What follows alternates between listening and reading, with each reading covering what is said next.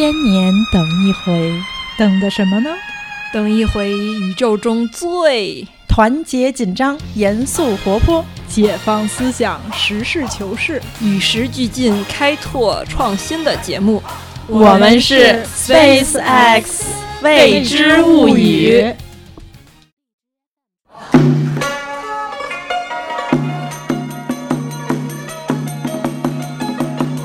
大家好，我是生于北京，但是经常觉得自己像外地人的橘子。大家好，我是三代都在北京的瓶子。大家好，我是来自瑞士的北京人，我叫林红，我是呃零八年来了，第一次来了北京，我一共在北京待了三年。相信大家也听出来了，我们今天终于隆重的迎来了我们本节目的第一个嘉宾，而且还是来自外国的北京人。这一期呢，然后是由我们三个来一起来聊聊关于北京的这个话题。我们的另外一位主播蚊子同学，现在因为这几天忙于家务事，所以可能暂时没有时间和精力来参与我们的录音。嗯，不过我们也正好借机用我们有限的三个话筒，然后请来了我们的第一个嘉宾蚊子。因为没有来参与，就从老师变成了同学。像刚才大家也听到了，那个林红同学自我介绍是说自己是是来自瑞士的北京人。这个，所以我们这一开始必须得质疑一下，就是北京人这个这个身份到底是得是什么样的人才能算是北京人，以及就是大家觉得北京人是什么样的呢？咱们可以先听听嘉宾来就这个问题谈谈自己的感想。你觉得北京人是什么样的？是有北京名字就是北京人了？可能不是，可能不是。对你这名挺有北京味儿的。对我，我，我，我想讲一个故事。我第一次来了北京，可能是十年以前，我零六年来了的。嗯，我第一次来北京的时候。我到了那个前门，那那地方大大石栏那边嗯，我第一次来，我还我还记得我在那个那个胡同里面，呃，去了一些小饭馆。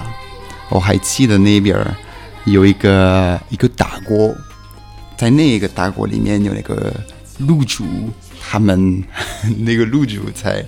在加热儿当当，在路上有一个很很重的味道，呃，骚气是吧？对，骚气。在那个锅的的附近有好多人啊，一边一边聊，一边喝啤酒，一边呃打麻将，一边吹牛逼，当当。是必须那个坐那儿，然后把那个肚皮撩起来。当然，当然，当然，露着肚脐眼的，这是必须的。所以，这是我的第一个印象。我对北京人的第一个印象。对，这是我的对北京人的第一个印象。我在那个时间的觉得啊，他们应该是本地人，他们应该是北京人，最地道的北京人，最地道的北京人。对。那你能聊？你听懂他们聊的是什么吗？那时候？我在那一时间都不太听懂，但看样子就像在吹牛逼哈。对对对，看样子。你那个时候知道吹牛逼是什么意思吗？那那时候肯定不知道，但是你你一定能发现他们呢，他他们聊的，对，他他们聊的时候声音很大，他们很开心的说话，很开心的讲故事，所以。我就被这个气氛感染了，对，这感觉就是特别像那个大张伟说的那个北京人那个感觉，就必须得那个吞在那儿坐着，然后撩着大肚皮，而且还必须说，他不是说那个北京人，嗯，就是问人家什么话，说那个手都是从中间这儿这么出来的，必须都扬着头，然后从下巴颏那儿伸出来，就你你你你那干嘛呢？就那种。其实你知道，你去前门那块儿是北京的一个什么样的方位，是一个什么样属性的地方吗？那。在那时间，那个那个前门还没装修好，所以是是那个奥运会之前的时间，所以呃，在那那地方是很地道的，是小胡同，嗯，嗯，对，那些饭馆是是小小的，很呃小饭馆儿，对小饭馆，很有那个北京的嗯风味嗯，啊，北京味儿。对北京味儿，你觉得什么样才算北京风味呢？对啊你来之前，对你来来北京之前或者来中国之前，你有想象过什么样是北对？你有概念吗？有一点点概念，因为我在瑞士的时候，我看的那些老式的书，老师那个老师的书还是老式的？哦，老舍，老舍，我我懂了。我 我来北京之前，我看了老舍的的书，对对对。所，以我有一点点概念，对，这是浓浓的京味儿。对，但是当然是是好久以前的那个北京的风味儿，嗯。所以我第一次来来北京的时候。我自己去前门，嗯你知道在前门有那个老式嗯的嗯茶馆儿，嗯，老舍茶馆，对，对老老式茶馆，呃，圣地巡礼。对高档消费场所。所以我就我有有一个点一点点概念，但是说实话，我没有一个很具体的意见。嗯，对。对，你看，比如说他刚才说前门的时候，我觉得这就会被自居为老北京的我爸严厉的批评，就是说前门儿，对，不能够，必须是前门大前门。对，但是他说他已经说到大石烂儿了，对，这就对，可以加一分。个很地道，因为多多数的外地人说大石烂儿的时候，都说的是大栅栅栏。大栅栏，对对，嗯，行，那橘子认为什么样是地道的北京人？地道的北京人呀，嗯，你觉得自己是不是一个地道的北京人？我觉得还真不算吧，因为要说的话，其实呃小的时候至少一直到六岁吧，确实是生活在胡同里面。对，就是一直住在胡同里面，而且就在复兴门那附近，学院胡同，就是现在哦金融街那地段儿。哦，你还住过胡同呢？对啊，对啊，对啊，就是还上过就是一大坑的那种厕所，当年还挺高端，因为我们自己家里就有一坑可以上厕所。然后，但是要是真的说的话，我倒是经常就不觉得自己像北京人。这主要不是我自己的问题，是经常我去外地的时候，好不容易听到人家说北京话，然后就殷勤的凑上前去，然后人家就问我：“小姐，您哪里人呀？” 然后就完全就是不觉得我是北京人。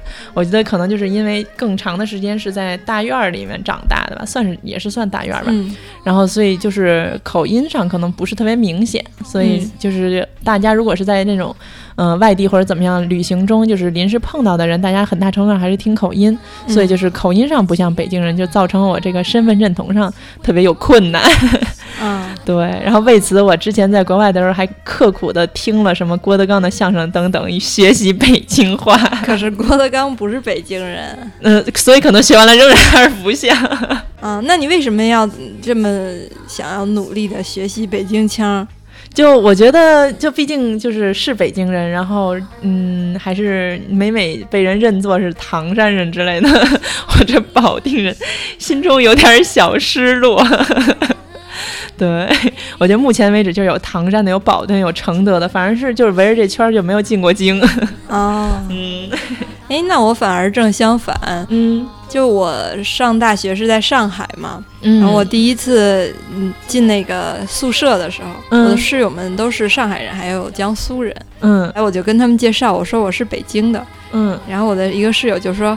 哦，你不用介绍，我早就听出来了你的外地口音了。你看这多好，外地口音。对，当时我就是特别的那个，心里非常的愤怒。我想，从来都是我们北京人说全国人民都是外地人，什么时候轮到你们说我是外地人了？酸爽的被歧视了一回。对，然后而且他还说，你不要说你是北京人，在很多外地同学的印象中，北京人都是指专指北京猿人。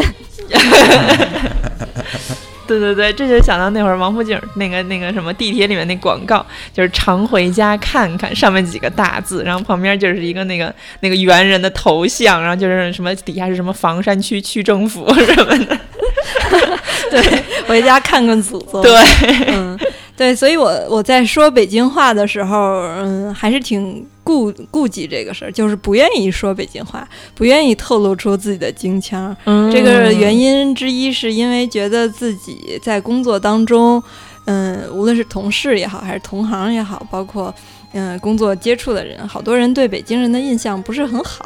哦，他当他知道你是北京人之后呢，嗯，他就会调出自己对北京人的一些固有的印象，反而会对你不太友好。所以我只有在跟北京的朋友们在一块儿的时候，说话才肆无忌惮的把自己的京腔展露出来。是吧？，嗯，是我跟没跟。想到。，对我跟那个在工作当中，基本上都是尽量用标准的普通话，嗯、甚至用一点儿带有上海塑料味儿的普通话塑的料味儿。腔来跟那个嗯工作当中的人接触，让人家听不出来我是北京人。嗯因为我觉得可能先不先暂时先不说外地人对北京人是什么固有印象吧，嗯但我觉得就是外地人会。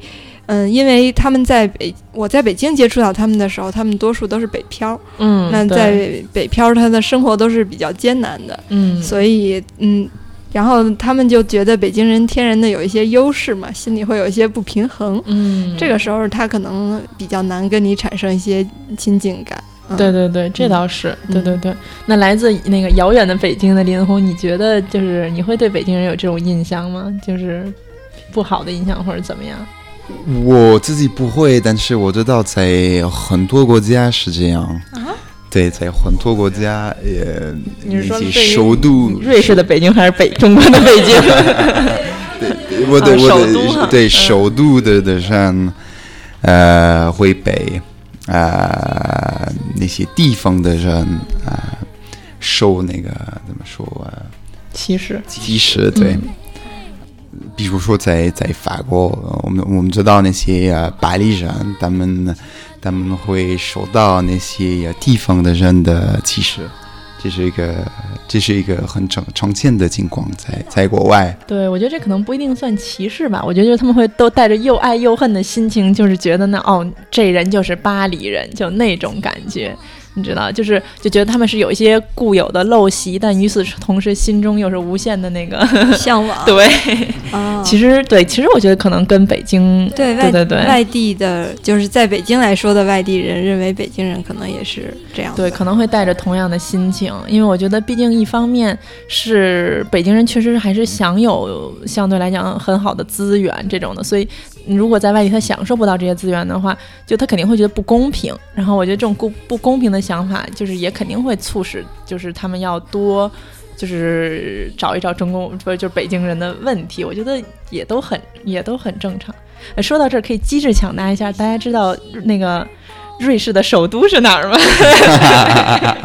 你们猜一猜吧，你们不知道是吧？那只有我一个人可以猜吧？呃，还真是。我听众朋友们，现在请大家参与机智抢答环节。啊，是日内瓦吗？你看看，你看看，猜得错。对，听众朋友们，你们是不是也想到了日内瓦呢？但是说实话，有好多瑞士人不知道我们的首都在哪儿，是伯尔尼，不是最大的城市。对我们的六十一听众，你们听说过伯尔尼这个城市吗？真的哎，真的有一个伯尔尼，对啊，小的你们知道伯尔尼城市的标志和象征应该叫什么吉祥物是什么吗？是什么呀？是一个熊。没关系，回头我们可以在微信推送里把这个伯尔尼的吉祥物的形象给广大听众展示一下。对对对，可以。所以林红，你是伯尔尼人吗？我不是，我不是，我不是，他是北京人，我我对北京人为主，然后一部分也是罗桑人，罗桑一个小城市。哦，那你为什么认为自己是北京人呢？是因为我在北京待了一个长时间，呃，然后我对那个城市，一般我们在这儿的时候就说这个，我们在这个，我我对这个城市有，别见外，别见外。对我我我我有一点了解，我我也很喜欢那个城市，我很喜欢在呃住在北京，所以我觉得有一个问题是，那什么人算本地人？什么人对能能说他自己是一个本地人？呃，当然，如果你在一个城市出生的，你肯定是一个北京一个本地人。但是如果你在一个城市待了一个长时间，你算不算本地人？这个是一个问题。嗯，对我现在发现，呃，我我因为我待了一个长时间，我可能，呃比如说比我的我的同事，对比比我的同事啊、有好多也是外地人的，我可能比我的比比我的同事更了解一些方面的。就是你你认为比中国的同事还要了解北京？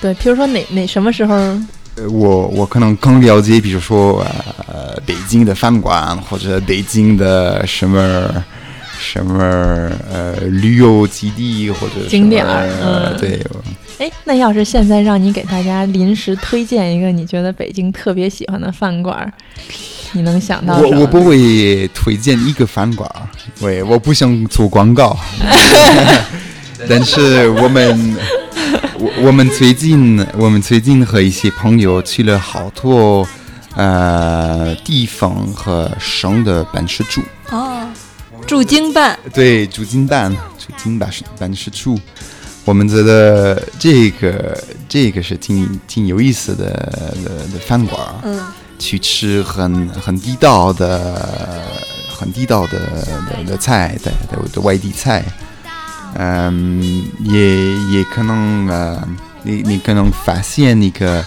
新的地方和一个新的的文化。对，这挺像北京人会干的事儿的，就是成天耗在家里，懒得出去玩儿，就直接办事处转一圈儿，有一种旅游的感觉。对你，你可能在省内旅游，有有一点点这个感觉。对 哎，那你最开始是怎么发现这些好吃喝玩乐的地方呢？是有朋友给你推荐呢，还是你自己有什么渠道呢？嗯，本来是有是有朋友给我推荐一个，然后我们发现，呃，有好多入境办事处，所以我觉得这个是一个挺有特色的活动，所以慢慢就变成一个一个 hobby 这样的一个爱好。那你刚才还说你还知道好多这种北京的景点啊之类的，譬如说那个什么，就是野长城。叶长城对叶长城我是一对我觉得之前没跟林彤同学去之前，就从来没有去过野长城。对野长城是一个很外国人很喜欢做的一个活动，哦，所以这并不能体现你是北京人，反而体现了你是外国人，是吧？对对，来来自国国外的北京人很喜欢做的活动。所以，嗯，对，那瓶子老师，你觉得得做到什么程度？譬如说，嗯，得有哪些方面的技能或者是知识，才能算一个合格的北京人呢？在你看来，哦，就是我们小的时候，人家说你是不是北京人的时候，第一个问题就是你是不是三代都是在北京。嗯，所以三代，就是你、你、的父辈和你的祖辈，嗯，就是你想想你爷爷奶奶、姥姥姥爷是不是也是北京的？就我我一直是以为这个是判断是不是一个标准北京人的，这是高高标准。对，对更高的标准。对我觉得最重要是，你是如果你喜欢吃豆汁儿，你就算北京人。我觉得这是一个吃豆汁儿是对吧？豆汁儿，对豆汁儿，喜欢吃豆汁儿的，这是一个最最最基本的判断，对最基本的判断，最最基本的标准。对，那以这个标准来评判，我不是北京我，也不是。那只有林红是北京人。我我也不喜欢。这这是属于超标准的判断。对，不是郭德纲的相声里说说，嗯，有这么句话呀，会不会喝豆汁儿，就知这人是不是北京人了。走到大街上来一人，咣一脚踢躺下了，踩着脑袋灌碗豆汁儿，站起来骂街，这是外地的。又来一位，咣一脚踢躺，踩着脑袋灌碗豆汁儿，站起来一抹嘴，有胶圈吗？北京人。对，你说咱们是怎么就是脱离了这豆汁儿文化的呢？他就是太臭啊！我觉得，嗯，不知道林红对北京的本地的食物、京味儿的小吃有没有什么研究？我觉得北京的小吃啊，我自己的一个概念就是穷人吃的东西，就是嗯便宜、脏，就是北京小吃的代表。对，我觉得那那那些小吃当然是挺挺有特色的，也不算呃穷人吃的，啊，因为有一些你这么一说仿膳的都哭了。对，下水也不是那么便宜啊。啊，点在这儿呢。但是对，对我我觉得那些那些小吃都是也也是代表你，你如果如果你喜欢吃那些小吃，这个代表你是不是一个本地人，你是不是一个北京人？对，所以我们刚才说了吃，嗯用吃来区分是不是北京人？对对对，还说了用口音来区分是不是北京人？嗯。就是没说用户口来区分是北京人。对，我觉得我其实一直都不是太清楚，具体作为北京人就能享受什么福利。然后我觉得我来时候还查了一下，然后发现好像没有那种特别系统的那种的规章制度，就是就是捋清了说你作为北京人可以享受到哪些啊什么的。嗯，那可能是因为橘子常年没有在北京生活，对，也并没有接触过太多在北京的外地人。嗯，所以你也不知道外地人在，尤其是北漂们，他们在北京生活，他们的艰辛，嗯，他们的障碍。他们心里的不甘心在哪儿？像我接触的还比较多嘛，主要就是上子女上学嘛。嗯，但是多数北漂，他可能两个北漂在北京结婚了，他们在北京那个生了孩子，嗯，然后也在北京长期工作并且纳税。对，但是未来他们的孩子还是不能够在北京参加高考。对，这个是多数北漂，嗯，到了年龄比较大的时候，他们遇到最主要的一个障碍。对。我觉得其实是不是北京人还可以有其他的一些标准，譬如说对北京城的了解呀，然后或者说对北京历史的了解呀。我觉得我以前从来没有想过这个问题，后来是中学毕业的时候，我又 sorry，中学毕业的时候，然后忽然看到一本书叫《北京史》，然后我忽然觉得，哇塞，我作为一个北京人，完全不了解就是自己生活的这个城市的历史，真的是 totally 不了解，而且毫无兴趣的感觉，就忽然觉得自己果然不是一个合格的北京人。然后，嗯，再加上好多时候，我觉得在北京，嗯，比如说在城里的时候玩的时候，或者是在北京城里面就是办事儿，经常会觉得其实路也不是太熟。然后每每到这个时候，就比如说找一个地儿的时候，就会觉得自己对于这个城市的好多的认识，好像也没有到达一个本地人的这个程度，就还不如林红呢。对，我有一些朋友。他们他们是北京人，啊，他们是那些三代的北京人，但是他们跟跟我们说，啊，他们他们没去过那个那个雍和宫，或者没去过那个故宫，嗯，对，我觉得这个有一点可惜，因为有那么丰富的古迹，那么对那么好看的古迹。嗯，我感觉是必须去的，必须更了解那那那个历史和那个文化。对，但我其实作为一个北京人，我第一次去故宫是。一二年左右吧。哦，对，是带着香港来的朋友一块儿去的。哦，然后我第二次去故宫，仍然是跟他一起，就是在不久之前。哦，嗯，对，就之前从来没有觉得就是非得要去这样的。那你这不合格。对，所以三代没用，有户口也没用。对，哦，在这层面上，我确实一直觉得故宫，反正至少对我来讲是一个。在某种程度上，是我感情上需要的，就是说我需要在寻找我是北京人的这个身份认同感的时候，就是需要去的地方。一个故宫，一个香山，我觉得反正我之前基本上每年都会去一趟。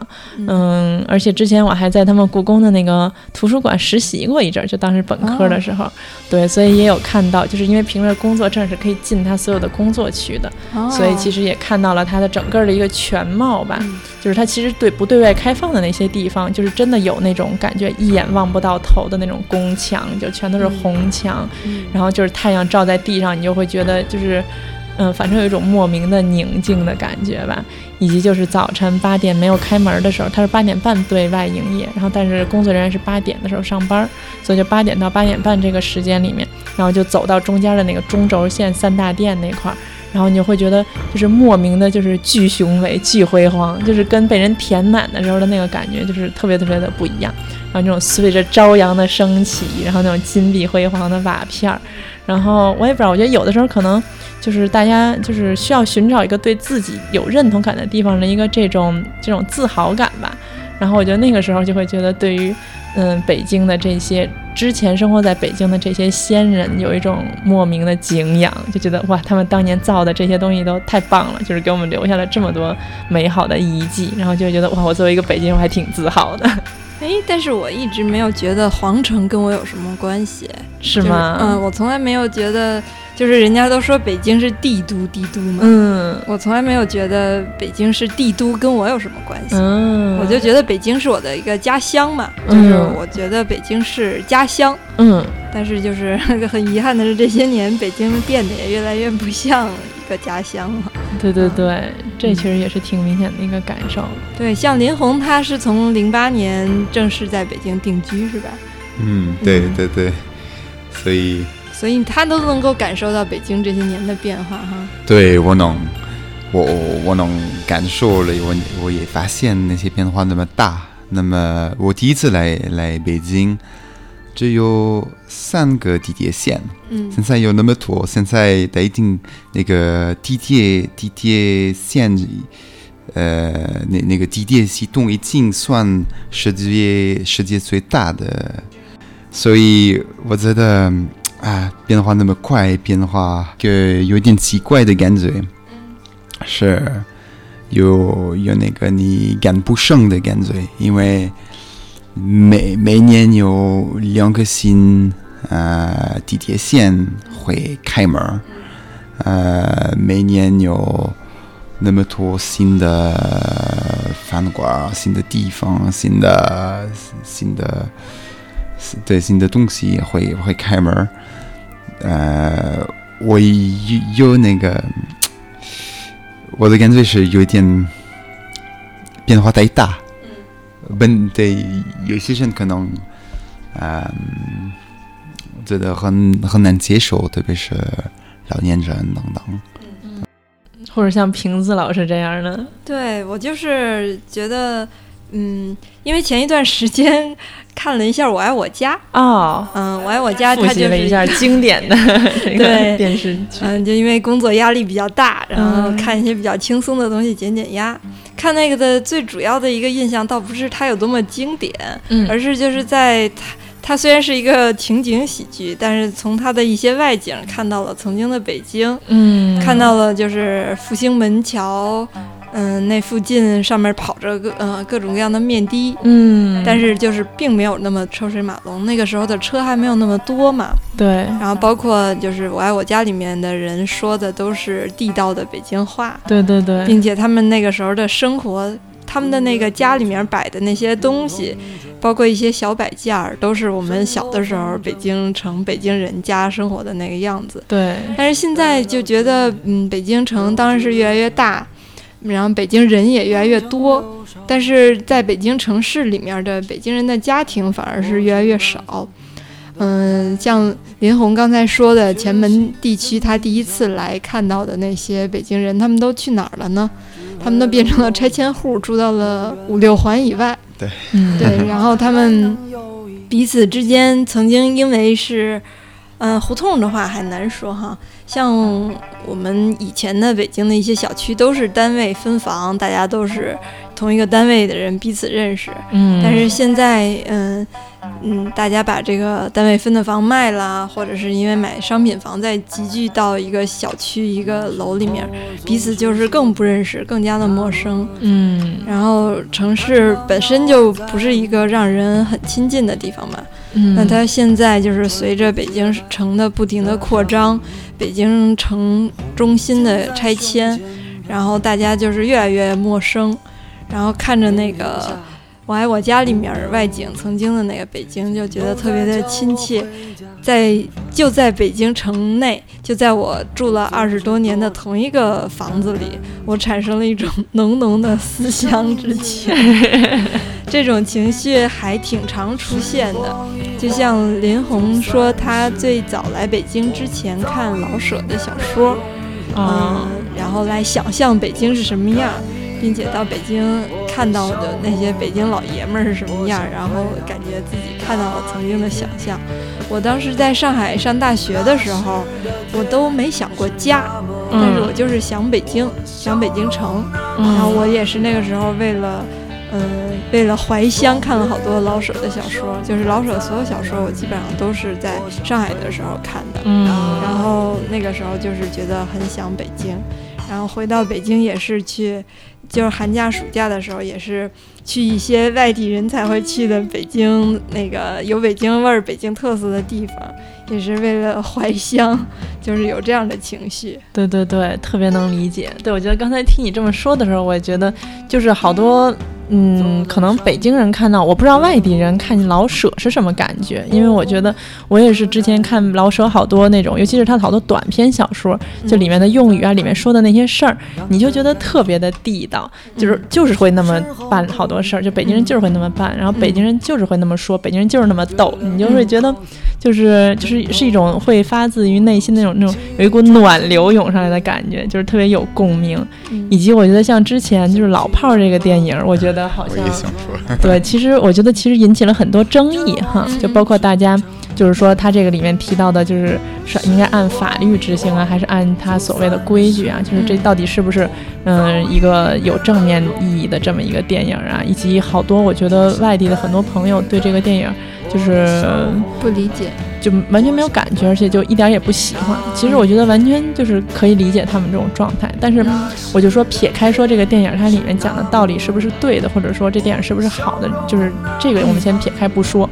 我觉得当时我我们看完电影的时候，然后从那个电影那个那个厅往外走的时候，后面的一人全部都是各种的脏字儿往外飞那种的，就是大家就已经完全被带入了那个情绪中。嗯嗯。而且我觉得并不是说大家是因为这个电影的感染力特别强，所以被他带进去，而是因为大家就是被这个电影带回了自己的某一种生活状态，嗯，然后这种生活状态可能是就是像你说的，现在已经变化这么快的这种北京城，就已经变成一种当代都市的这种感觉的一个地方，它是就是不再承认你这种非常乡土，就是其实某种程度上也是一个乡土的北京的这个东西了，嗯嗯，我觉得当时大家可能就是入境了，就回到了那个那个特别就是也不能说乡土，就是那种就是土里土气的北京的那个感觉，就那种糙劲儿就被那个电影唤起来了，我。觉得当时可能会出现这种内心的豪情，可能就确实得是有北京人才会，因为你有这个记忆的积累，所以你对他判断会把你就是带回到那个状态里面。嗯嗯。不过这个片儿好像当时林红也特别有感觉。对，我我我想说一句，我感觉那个老炮儿那个电影，它的最核心的的题目就是本地人和外地人的争议。我感觉。对我我我我我干脆这是最核心的的一个部分。你看那个老炮儿，嗯，他他们是本地人，他们是对对对，他们是老北京的对。的人。然后那那个湖南的那那那个湖南的团队，对，他们他们都是从外地来的人，他们从。从新势力占领了北京，对他们都是有钱有有。奖励、权力的的的的一群人，嗯，呃，然后那部电影是关于是是是他们的争利、争争议的的一个故事。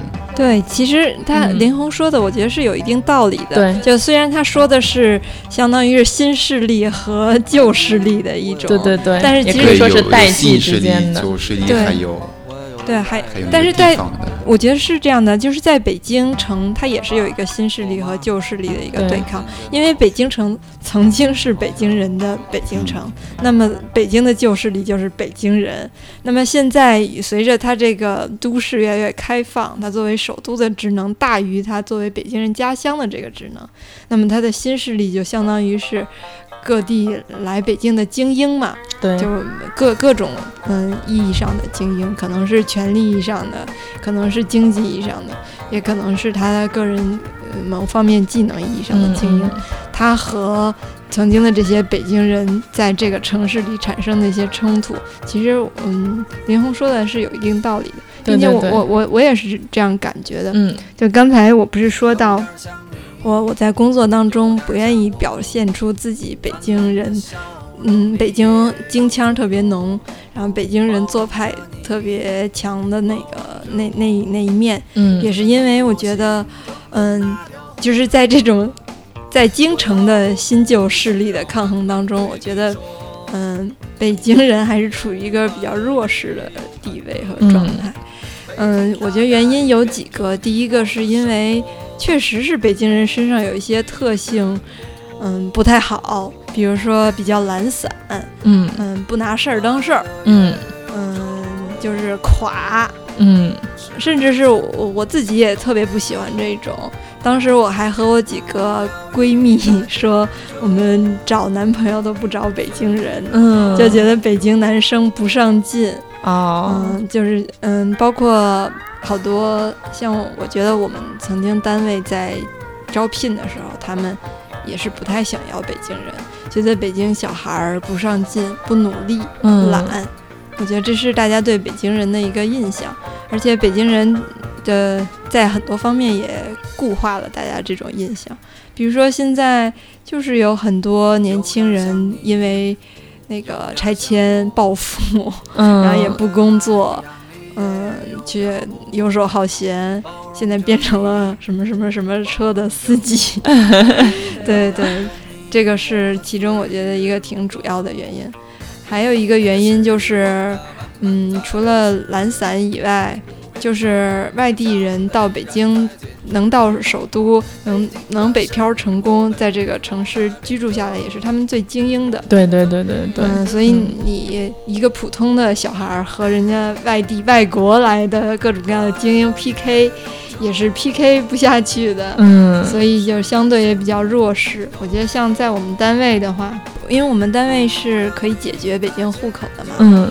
但是它的北京户口都是有限的，它每年能够得到的指标是有限的，但是它招人的指标是大于这个北京户口的指标，所以它是一定要招一些北京人的。嗯。我当时好像就是因为这个原因被招到了我们单位，就是因为我可以不占北京进京指标，相当于是。嗯然后进到了单位之后，我我感觉我们单位的北京人，如果不是极端优秀的话，还相对比较边缘，并不。是单位里面最优秀的那一波人。嗯包括我到上海上大学的时候，嗯、各个地方的人都有老乡会嘛，嗯然后我觉得北京的老乡会相对比较散，因为大家都不抱团儿，不像别的地方的人就是比较团结。嗯，北京的人好像就是各玩各的，就是谁也谁也不稀得搭理谁，谁也不吝不吝谁，就是这种感觉。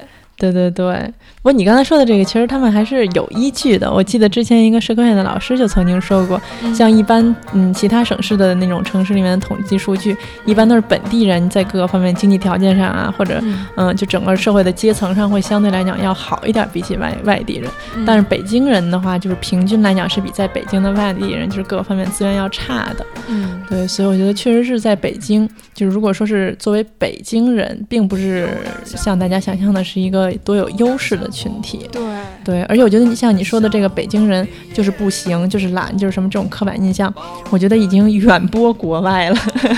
我记得，对啊，外国人也是这这样。对，我记得我当年硕士答辩的时候，然后就是因为这件事儿，还跟那个老师就是在答辩的过程中，我们争论的焦点就是这件事儿。因为我当时其实主要的是，嗯，就还是做教育层面嘛，就做高考。然后他就是不相信说边就是西部边缘的省市，譬如说新疆啊、西藏啊、宁宁夏啊这些地方，他们的高考分是比我们低的。就是虽然说他们可能考上的难度不一定比我们要低，但是他们确实是录取的分数线是比我们低的。我觉得这一点没有什么可争的，因为每一年这个分数线都是在网上公布的，大家都可以看得到。然后，但是他当时就说那不可能，那绝对不是这样。北京人在学校里都是最差的，就是最懒的，然后也不干，也是学习不好什么之类的。所以，就当时在这一点上，我们还起了一个争执。所以我当时还因对这个还当时不是太就不是太高兴。不过这可能林红更有的可说。我觉得不是因为北京人懒，是因为北京人不需要那么努努力的工作的，是因为资源更丰富，在北京那些资源是是是更多，所以你不必须这么努力工作的话，你不会，你你嗯，我觉得这个不是这样的。我我我感觉不是嗯北京人本身不是不是懒，但是是因为有那那现在的的制度，现在的情况就是就是培养了他们的懒，嗯 但我觉得不是这样我。也觉得不是这样的，嗯，因为我在上海的时候，上海人他们也是有着绝对的优势的，对吧？嗯但是上海人他们就是特别上进，而且我们之前嗯，我和朋友交流说，嗯，上海人说话不是愿意中英文夹杂着说，但有的时候他们真的是不知道有些英文怎么样中文来表达更合适。然后我们就说，那比如说什么呢？就比如说上海人，他们嗯认为自己都是 aggressive。嗯，我觉得他们确实就是这样啊，就是特别上进、特别积极，甚至有一些攻击性，因为他们可能是要多数人比较向往在外企工作吧。可能有，虽然我没去过，但是我不知道是不是外企更欣赏这样的精神。但是北京人，我确实就是没有感觉到这种。虽然同样都是这种有优优势资源的城市，对对对，我觉得这可能很大程度上是一个就是这种身份认同的塑造的过程中，它的那个内内核不太一样的感觉。我觉得像北京的话，他不一定是资源好，但他觉得自己牛逼，他觉得我是北京人，就他心理上的那个满足感是非常强的。对对，就他即便可能他是吃着低保，然后住着廉租房，就是虽然说这些是政策资源能给他的，但他并不是说因为他吃低保住廉租房就能活得多好。并不是说他因此就能，譬如说能多能实现他想要，就是通过这些东西能实现他想所有的人生理想，或者说他因此而很有权利，很有什么，倒也不是。我觉得，但是他心里仍然觉得自己很牛逼，就是他这个牛逼就来自于他的这个北京人和外地人的区分。他觉得我就是嗯不像你们那样，然后我即便这么活，我也是北京老爷们儿。然后，所以他确实是，我觉得这个就是他的这种把北京和其他外地人这种就是等级上会有一个这。个区分的这个身份认同的这个建构，就让他可能在某种程度上很容易获得这种满足感。他可能就不需要通过其他的方面，譬如说我得就是挣了钱我才牛逼，或者说我就是得怎么着了，实现了我的一个职业上的理想。像你刚才说，可能上海人觉得进外企的人才算牛逼，这是一个某种程度上还是一个需要通过努力实现的一个客观的标准。他就是一生下来我就是北京老爷们儿，我就是牛逼，这件事儿结束了。所以他可能我嗯，可能有一部分人是这样吧，我也就是一个猜测。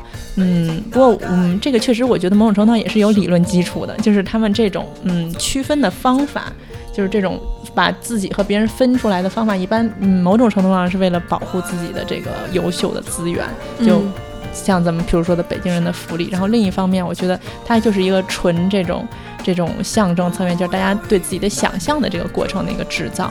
我觉得这个在某种程度上其实对人的行为还是会有比较大的影响的。嗯，我不知道瓶子老师是不是这么觉得。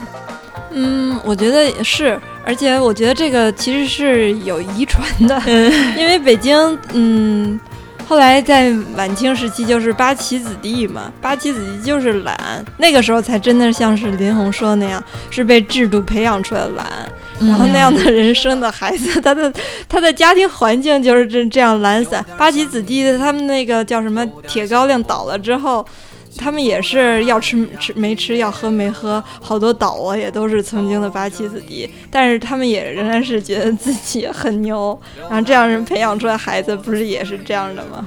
对对对对对，可能也是有这方面的因素，就是觉得有基血脉里就是有一种又懒又牛逼的这么样的元素在。这么一说，北京人好惨啊！对，我觉得就是其实。并没有什么优势可言，甚至现在你在北京真的是被来自世界各地的人家挤的，挤得没有地方生存了。嗯，但是与此同时，你像现在对于就是高考不同的地方的这个分数啊，这个争论就是又一次变得非常的激烈。就某种程度上，北京，你看他们各个的想方设法的排名吧，我觉得反正任何排名都是人排的呗，就它其中肯定是有一定客观性的，但是主观性，我觉得大家也不要忽略。嗯，就是经常大家一排就会觉得北京是最容易考的地方，或者是怎么样。嗯，我觉得这个在某种程度上也确实是一个不公平的点吧。嗯。嗯，我们可以预告一下，我们这一期节目预计是在六月八号播出，正好是高考的那几天。嗯嗯，但是我们这一期并不聊高考的话题，我们会集中在下一期节目的时候，尽尽量的由橘子老师邀请一位那个。今年参加高考的考生一起跟我们聊高考这话题，那个时候我们可以就 这方面进充分的展开。嗯，咱们这又说出去，万一没没邀请到怎么办呀？啊，没关系，没关系。诶，林红，你觉得就是你对北京人的第一印象是你在前门那儿看到那些喝酒吹牛逼、光光着肚皮的老爷们儿？后来你对北京人又有什么样的印象？呃，后来。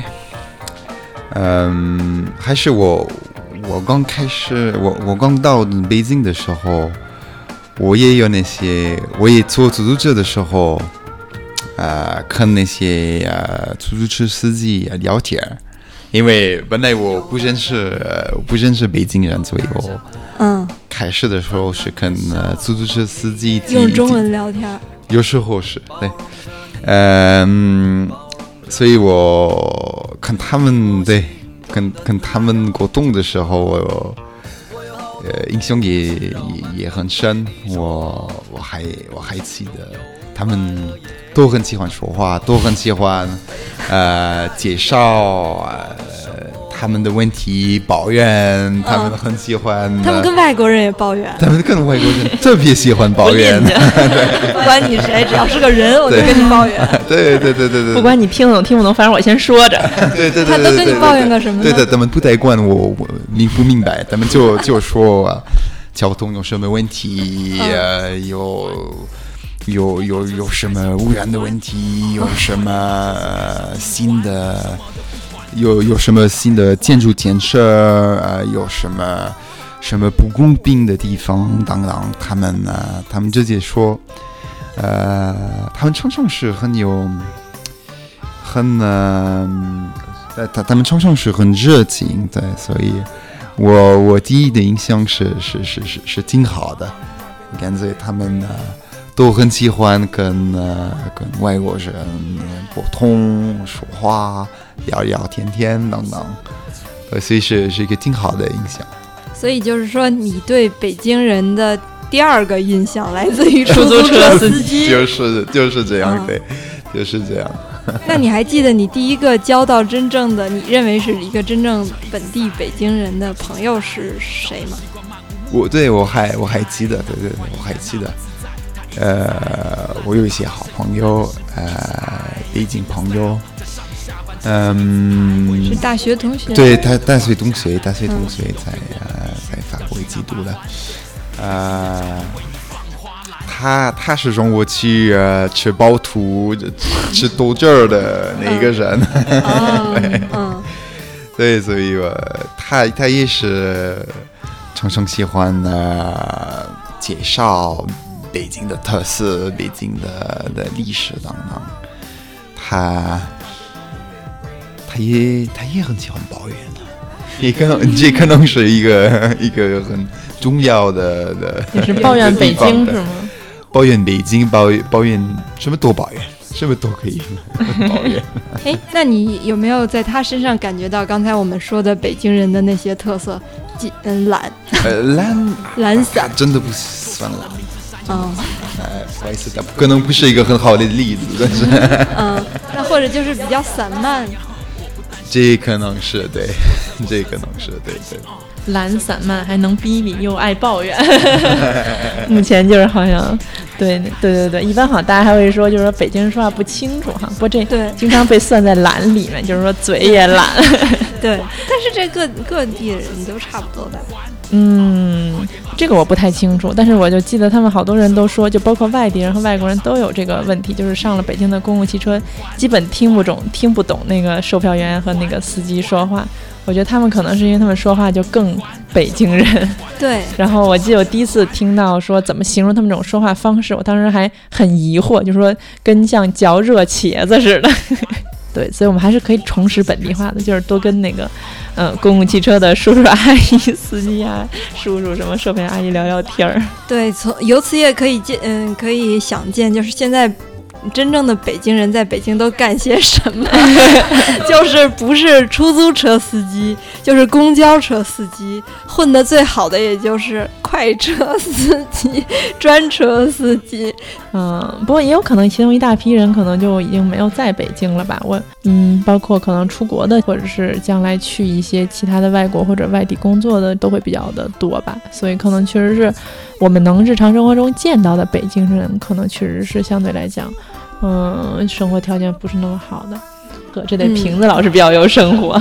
对我，我觉得就是还是在这个城市里接触到本地北京人的那个概率越来越小。嗯，我总的感觉就是在北京的北京人现在是越来越弱势。对，不过我觉得你说这个，我确实也想到另外，我之前想到另外一点，就是我觉得，嗯，北京人很大程度上应该是可以通过，就是他对这个城市的资源的了解啊，或者是掌握，应该是能比较顺利的解决他生活中遇到的各种问题的，对吧？譬如说，包括咱们会觉得，经常生活在一个地儿，就是你应该有人脉呀，或者是你会用你自己的办事的方法呀。然后你包括像你，即便在马路上开车或者怎么样，你可能会对路况更了解呀，然后认识点小路啊之类这些情况。所以我觉得这个其实也是一个可以区分本地人和外地人的一个标准吧。但是我确实也是觉得，在北京的很多外地人可能就是比较精英，然后适应能力确实很强，他可以相对来讲很迅速、很有效率的建立自己的一个关系网，然后非常的也是迅速的掌握一些北京的这些本土的资源。就像比如说，包括林红同学就很迅速的了解到哪儿的饭馆好吃啊，然后包括他们单位的好多同事，就是要出去吃饭，请人吃饭都会问他，就是去哪儿合适啊。我觉得一般大家好像都会是本本地人扮演这个角色。对，嗯，那你我还是那个问题，就是你你最开始是怎么知道这些的呢？我我有一个好朋友在匆匆帮助我，叫大众点评。对对对对对。竟然被我猜中了，是这样吗？就是他，就是他，是一个朋友啊。他常常在我的身上，在我的身上，腰部，腰部，腰部，腰部。所以我直接问他，他就就帮我啊。那你就是靠大众点评成为了一个地道的北京吃货，对对对对对。我觉得这其中的悖论就是，我认识的在北京生活的人里最信大众点评的就是林红同学，但是我认识的反正近周围的北京人里。就是哦，倒也不能说是最会吃的，但是却是最经常会提供这种去哪儿吃这种建议的，也是林红同学。嗯，然后与此同时，可能确实有很多本地人，大家可能更希望依依仗的不是说这种电子化的信息，对，而是说我听谁说呀，或者我知道哪儿啊，嗯，然后大家反而会觉得哦，那个上面好多是刷出来的分儿啊，然后不一定可信呀，嗯，对，所以可能确实是就是大家想要依靠的东西确实不太一样，嗯。但我觉得这个其实在北京是越来越难了。对，像刚才我们跟林红说，北京的变化太大了。对，就曾经我们认可的那些东西，或者是知道的那些，嗯，藏在小胡同里面的那些东西，随着胡同的拆迁都已经没了。对，人也没了。就前一段时间，我妈曾经嗯去了一个叫大兴胡同的地方，嗯，其实就是在交道口附近。哦，然后她去大兴胡同吃她听说的大兴胡同的。面茶。哦，结果他按图索骥的到了之后，然后特别诧异，就是在一个破败的不行的胡同里面，都没有一个你可以进去坐或者站的地方，就在门口的石头上搭了一块板子，然后你就在那儿吃，然后我妈觉得特别的失望，嗯，我我觉得这个也是就是。北京的最后的一点东西就剩成这样了，并且也毫无立锥之地的这种感觉。你刚才说这个，我想到确实是，我觉得可能尤其咱们父母可能会对以前的那个老北京有更多的感情，因为他们生活的时间更长。你你刚才一说那儿，我想起我妈当时也是，就是也是在电视上好像看到了人家，嗯，就是报道了一个在鼓楼地区吧，然后一个从。嗯，六十年代还是五十年代，然后六十年代一直开到现在的一个副食品店，嗯，然后那个店好像现在还挺有名蒸大馒头的，是不是？啊，不是不是不是，就是卖那个就是卖那个副食的，就是卖各种食品呀，然后包括打点芝麻酱啊，然后以及其他的零食啊之类那些的。然后就是他从当时六十年代开始就是一个国营的一个副食店，然后他就没有那个任何的变化，里面就没有重新装修，也没有重新把那个店开成小卖铺，也没有打扫，是吧？嗯，时不常的估计，然后就还是同一个大爷大妈，然后说当时好像是有一阵儿，就是那个就是国家就是把这些店就是好像是要卖给私人，然后他当时就是自己努了把力，自己就把那店盘下来了，所以就是现在后来就是他自己在经营，然后所以当时我妈就是想去找找他们童年的那种副食店的感觉，然后我们去了以后，然后一开始是一个大妈在里面，然后我一看那大妈，然后我妈她就是非常的激动嘛，当时一进去就。觉得哇，真的是那样，就是那个柜台上面还是那种斜的，就是歪歪就是微微向外倾斜的那种木板儿，然后木板上面画着那些，就像广告似的那种的那种，嗯，那个年代会有那种画儿吧，就是一些食品的广告，然后他就觉得特别的穿越。对对对对对，就特别有当年的感觉。然后就是跟那个大妈，他就特别想跟那个大妈，就是打开话匣子，然后来一起追忆往年的那种感觉。嗯，但是明显大妈不待见他，对，他就问大妈说：“大妈，您在这儿干了多久了？”然后大妈说：“哦，我就是来帮帮忙。”就大妈反应也特别快，我们我就是来帮帮忙，就刚干了几天，这刚刚开始。然后我就端详了大妈两眼，想说：“那个报道上说的店主老婆不就是您吗？” 很狡猾的，对，不想跟你废话。没错，然后他就直，就是特别那种那种直接的问说：“买东西吗？”意思好像就是说买吗？不买拉倒，赶紧走。对方并不想跟你说话，向你扔出了一句谎言。对于是，我们就尴尬的看了一圈，想说，那为了复古到底，那就给我们来一瓶芝麻酱吧。然后就来了一瓶芝麻酱。然后那芝麻酱，我妈提着那芝麻酱往外走的时候，然后就刚到那个门口，然后它是那个还是原来的那种老的帘子嘛，然后就一撩帘，然后正好就没拿住，然后那芝麻酱就啪嚓一下就摔在门口了。然后因为就是玻璃瓶打的芝麻酱嘛，所以顿时那芝麻酱就碎了。嗯，然后那块就一地芝麻酱，正好还有那种拉板车的，也是住胡同的那种、那种、那种，就是反正可能五十上下的那种、那种对大爷。然后那大爷一路过，就说你大爷，没有大爷说，哎呦真可惜，那酱还能蒯起来，赶紧蒯那酱。我就当时，就我也不知道为什么，我心中就一阵那种特别酸楚，没有没有，就觉得特别悲伤。嗯，因为你当时就会觉得，就是本来其实是大家，就是反正我感觉吧，就我妈她是冲着她自己的那个，就是追忆往年的那个梦去的。但是打他进了那个服饰店的一开始，好像这个服饰店想要做事就是打碎他那个梦，最后终于打碎，然后就非常有象征意义的，在出门的时候就是有一个实体的东西就碎在那儿给你看的感觉，然后瘫在地上像一滩屎一样，然后快都快不起来。对，然后那个路过的大爷，他就是作为一个老北京。他就是想要挽救这个梦，他就觉得我宁愿快起来一点儿，我也想要就是说能剩一点是一点的感觉。里面即便里面可能会有玻璃碴子，嗯，我觉得就是我也不知道，可能在我的想象里，我觉得这一切是那么的酸楚。那那你妈什么反应啊？当时，我妈当时她倒是挺能排解，她就想说哦，本来也没想买芝麻酱的，算了。非常现实，对，没像你想象的那么脑补那么多寓意，对，嗯，对他可能也就是当下也没有也没多想吧，对，因为我确实进那个地方我没有那么那么深的感情，所以我可能确实想象的成分比较多，但是我就是觉得如果我是这种满腔的热情去，然后结果发现虽然东西是在呢，但是这不是物是人非，这是，嗯，对，这就是物是人非。哎，那嗯，林红，你知不知道，就是北京还存在的特别有北京味儿的这些老的地方？这个大众点评里有给你提供吗？对，赶紧掏出手机查一下。对，我害怕大众点评不能提供这样的 咨询，但是但是你可以给大众点评提出建议，让他们提供这样的服务。对，对我来说，南山有那些互通的地方，比如说。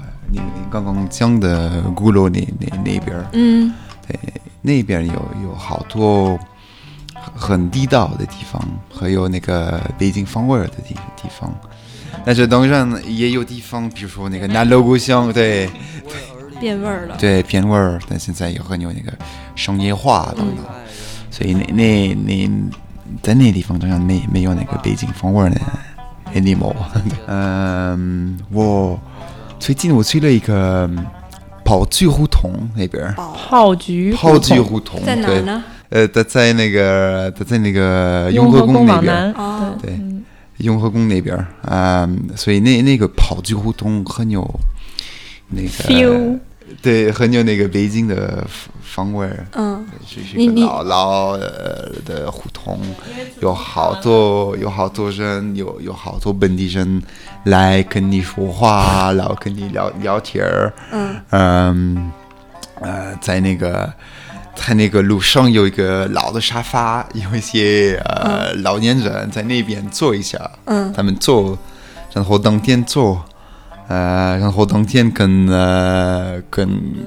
跟呃跟人跟路人呃一起说话等等是，我觉得是挺挺有挺有特色，挺有北京的这个感觉的哈，挺有北京的那个感觉的。对，因为自从看了老炮儿之后，林红就对这个老炮儿以及这个炮局 有着莫名的执着和情感，所以就按图索骥找到了炮局胡同。哦，就是嗯，我之前特别喜欢的一个那个北京作家叫狗子。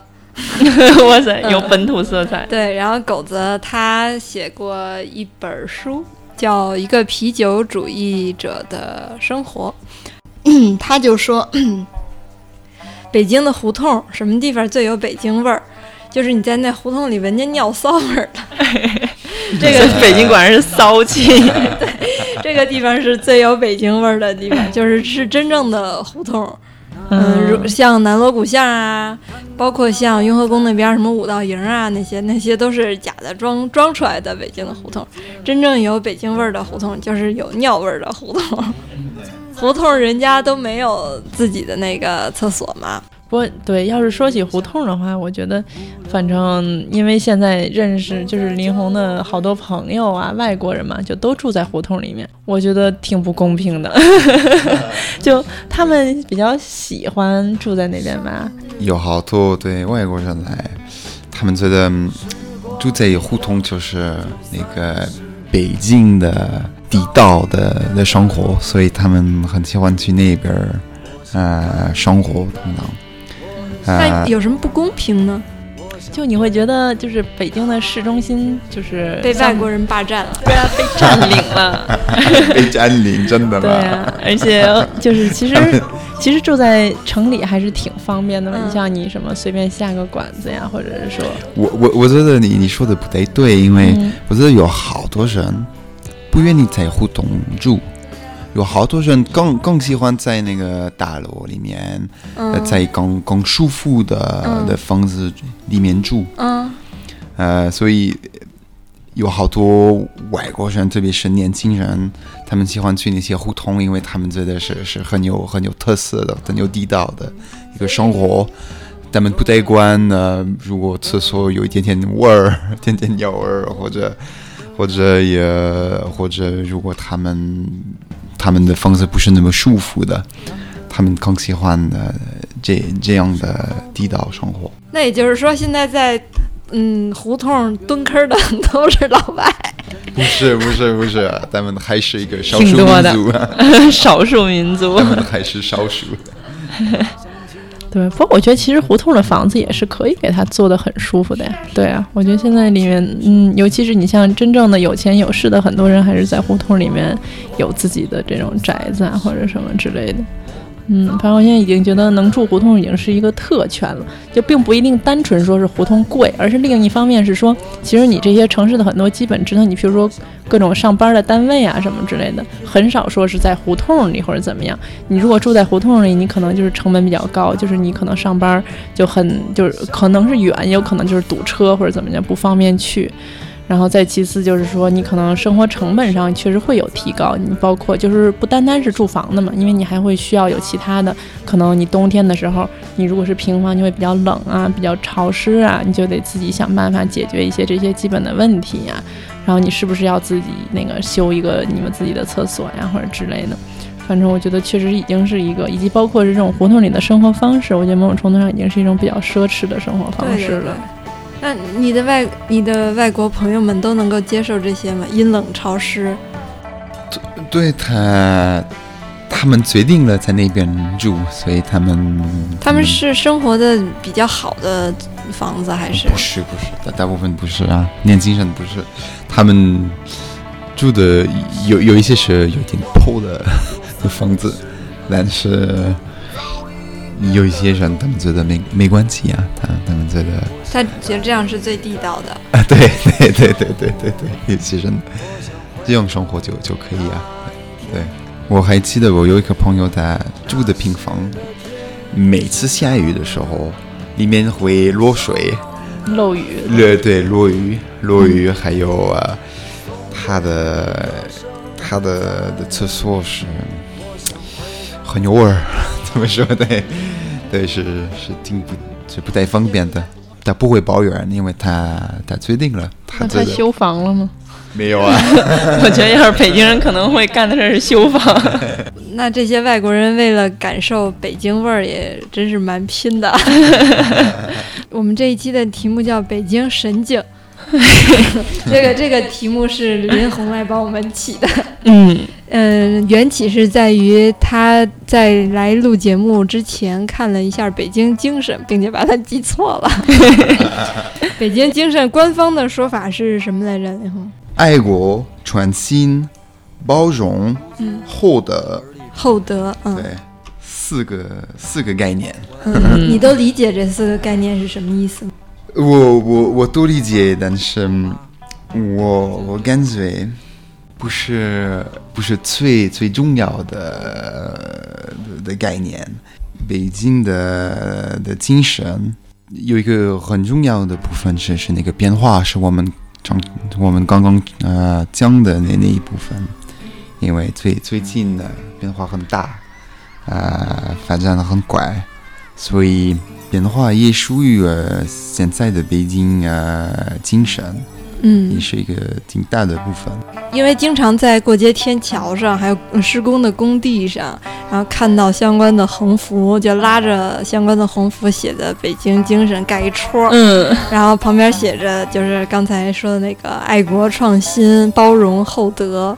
然后大家一些北京朋友们都纷纷表示不满，然后就把这些横幅给 PS 了。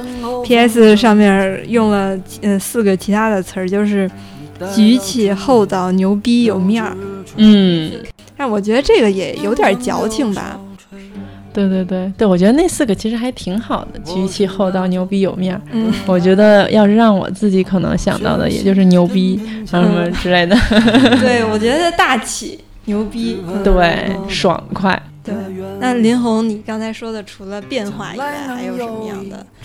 你认为？我关于你你刚说的那个大笑，我想说一下，对，北京那么大，嗯，他，我我我是来自瑞士的，嗯，林红，我们你能看一下，北京它是我瑞士的三倍。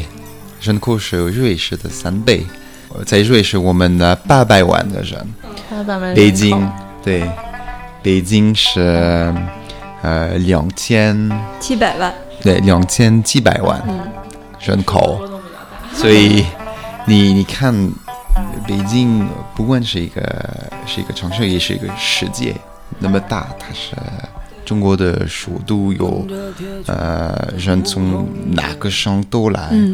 都，所以是这是一个比较重要的一个一个部分。所以就是说，你觉得应该在北京那个精神里加一个大。第一个是变，第二个是大，而且就是大变。北京精神就是大变。我没有说那个，你说了。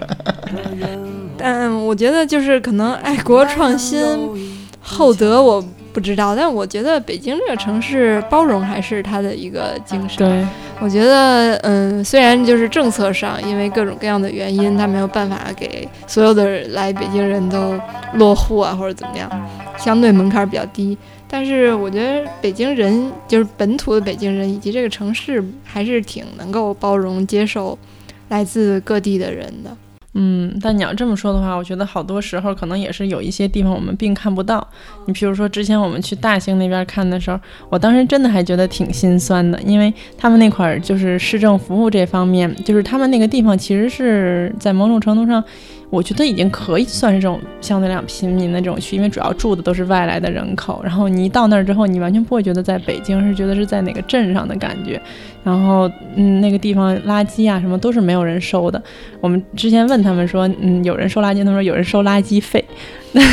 但是，一切这种市政的管理其实就都是不到位的，就是因为那个地方。嗯，就是感觉是要拆迁呀，然后是要重新整治啊，所以他们可能也是某种程度上以这个为借口，所以就并不对这个地方进行这些市政管理的这些东西，以及当时其中的一个在那边自己做小买卖的一个外地的大叔说。他以前年轻的时候特别想来北京，他就问一个之前来北京打过工的一个他们的当地人说北京什么样啊？他脑海中想象的是那些电视上看到的呀，天安门呀之类那些的。然后那个人就跟他说了一句话，说北京是很臭的。然后后来又加了一句说特别臭，就是这种同意反复以强调这种的句式。所以他说这是他对北京的第一个，就是说他觉得可能是一个时代的印象。所以我觉得，可能在外地的，就是在北京的外地人，好多时候他们生活在北京，跟咱们，嗯，真的是一个平行世界、平行宇宙。然后作为北京人，可能就是很难真的跟他们相遇。然后即便相遇的时候，他可能只是你的整个的视野中的一个装饰性的角色，然后很难进入到他们的生活。所以我也不知道我能不能说北京真的包容了他们，因为我觉得这个可能很大程度上在于他们有没有感受到说北京是接受他们的。嗯，我觉得作为一个在其他国家的首都生活过的人，我觉得这一点真的很难做到。因为首先一点，可能就是因为像我刚才说的这种，大家这种某种程度上等级化的想象嘛，觉得就是首都人和外地人的这种的，嗯，我觉得都是难免的，就不一定是大家有意识的这么想，但是。在当你在外人的立场上的时候，也会经常就是自觉不自觉的觉得好像某种程度上缺了点什么的这种感觉，然后这个东西可能很难是说，就是你可能即便用这种实际的资源上去弥补它，它可能也很难就是能调整过来这个心态，更别提在一些具体的福利的措施上，确实是没有那个具体的能覆盖到对对对对对，我觉得刚才橘子说的有一个问题，是因为那个。北京城太大了，因为你说到大兴，以前在就即使是在我小的时候，我也不认为大兴是北京的一部分，对对对，那都是郊区，三环以内。能算北京吗？都比较勉强。是，其实二环觉得好像是北京城。对。现在，比如嗯，出租车司机经常抱怨的北京的道路，包括北京的市政建设，那是因为在曾经做这个北京城市规划的时候，实在是没有想到会有这么多人来到北京，然后北京城要变得如此的大，所以它有些东西它就是没有设、没有想到、没有设计好。对，我觉得现在这个问题还是暴露的很明显，以及就是需要大家一起来思考。这一点，我觉得海淀区二模的那个语文高考题上也有一个体现，就他们的那个阅读题，就是城市，嗯，和城市规划和城市特色相关的几篇阅读吧。我觉得这个倒是，我当时看到的时候，心里还是觉得挺高兴的，因为我觉得证明他们是愿意正视这个问题，并且希望年轻的一代在这个问题上有一些思考的吧。而且我觉得，在很多人读这个题的时候，可能也是想到的，就是当年嗯梁思成为北京设计的那些方案呀，最后没有能得到这种采用，其实还是比较遗憾的。因为人家可能毕竟是有一个国际视野的一个这种的留学归国的这种爱国华侨，然后来为我们来做一个可能能。比较有前瞻性的一个规划，然后我们当时没有采用，然后所以今天的这个局面确实肯定不是最理想的情况，但是我觉得咱们从今天开始倒是也可以尽量的希望它可以更加强基础建设呀之类的。嗯，对，又开始呼吁了，对对对，我们的人文关怀再次浮出水面，对，又爆表了，我们就是呼吁表，对，就是其实我们今天嗯作为。那个都都自认为是北京人的三位主播，呃，两位主播和一位嘉宾，都都嗯反映了一些，就是认为现在北京对于嗯北京人本本土人的一些不友好的地方，甚至是边缘化的一些地方。但实际上，因为我们都不是北漂嘛，就是也没有嗯真正的感受到很多。嗯，真正对于北漂的不友好的地方，对对对，肯定咱们这么说不公平，对他们，他们肯定还是更困难。对对，就是嗯，当然就是我们也能看到一些，但是更多的我们没有办法亲身感受到。但是也希望就是接下来的城市建设也好，政策也好，能够普照到各种各样的人身上吧。就是让，就是挂在人行嗯过街天桥、人行横道上的那些。嗯，横幅上面的北京精神，至少把包容这一条落到实处。好，我们这期节目就录制到这里。最后，今天很遗憾没有能够来参加录制的另一位主播蚊子，想为听众朋友们推荐一首歌，可能是想用这首歌来代为传达蚊子对北京这个话题想要跟大家聊的一些内容。这首歌是由高晓松填词谱曲，老狼演唱的。名字叫做《一个北京人在北京》。那么，我们就以这首歌来结束今天这期北京神经的话题吧。德胜门灰色城楼，大石栏灰色路口，因为一样灰色的楼，门牌号都生了锈。麦当劳刚刚开门，肯德基还在打盹，等着班车的南城老头也认识这几个英文字儿。北京是个站牌，人们上车就登上舞台。北京。多么精彩！南城老头也没看出来。有一个人刚发财，有两个人在恋爱。每个早晨醒来都相信今天会被鬼使神差。有一个人刚失业，有两个人刚失恋。每个夜里都有人在收拾行李，决定离开。北京是个课堂，中了状元就已经还乡。北京是个战场，有人拼得黯然神伤。